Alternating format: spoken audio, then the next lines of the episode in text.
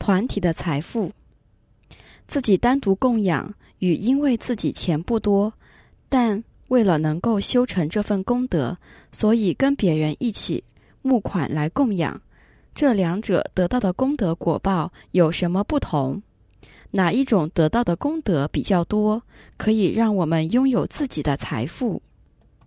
自己供养与因为钱不多，但是为了能修成这份功德，所以跟别人一起募捐来供养。功德的差别简略如下：自己供养将成为所有财富的主人，一起募捐来供养也会得到大财富，但是是属于团体的。